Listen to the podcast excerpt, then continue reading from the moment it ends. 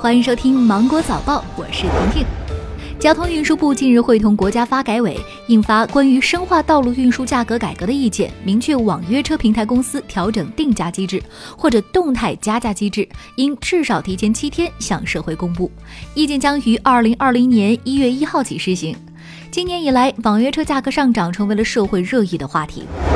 国家医保局昨天宣布上线医保电子凭证，市民可以上国家医保 APP 或支付宝等激活领取。医保电子凭证可直接用于医院看病、药房购药结算，忘带实体卡也不用怕了。据了解，医保电子凭证安全可靠，目前首批七省可以领取，二十个城市可用医保支付，未来将会推广到全国，并实现跨省就医互通。二零二零年度中央机关及其直属机构公务员招考笔试昨天开考。据了解，本次国考共计划招录二点四万人，涉及中央和国家机关八十六个单位、二十三个直属机构，共计一百四十三点七万人通过报名资格审查。通过资格审查人数与录用计划数之比约为六十比一。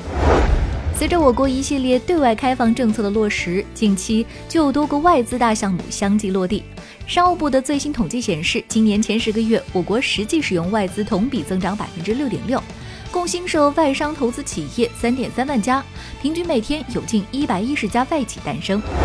天眼查数据显示，北京华为数字技术有限公司发生工商变更，原副董事长任正非退出，原董事长孙亚芳退出。此前在接受欧洲新闻电视台采访时，任正非表示，其实华为的交班已经完成很多年，不是现在才交接班。根据足球报官方微博消息，在中国足球协会第十一届新闻委员会第一次会议上，中国足协执委、中国足协发言人戴晓飞表示，中国足协即将推出五大重磅政策，其中包括中超十八队、中甲二十队、限制转会、外援政策、鼓励留洋等。另据足协发言人介绍，未来足协内部机构部门将会大幅裁减。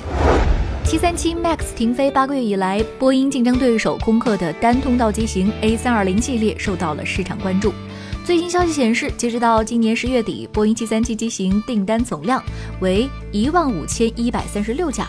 空中客车 A320 系列订单达到了一万五千一百九十三架。这是五十五年来空客 A320 订单总量首次超过波音737。当地时间十一月二十三号，埃及考古学家称发现数十具动物木乃伊，其中包括猫、幼狮、鳄鱼等动物，目前呢正在详细鉴定。考古学家表示，幼狮木乃伊是全世界首次发现。埃及古物部称，这些木乃伊可能来源于公元前六百六十四年到公元前三百三十二年。那好了，今天新闻就这样。我是婷婷，我们明天见喽。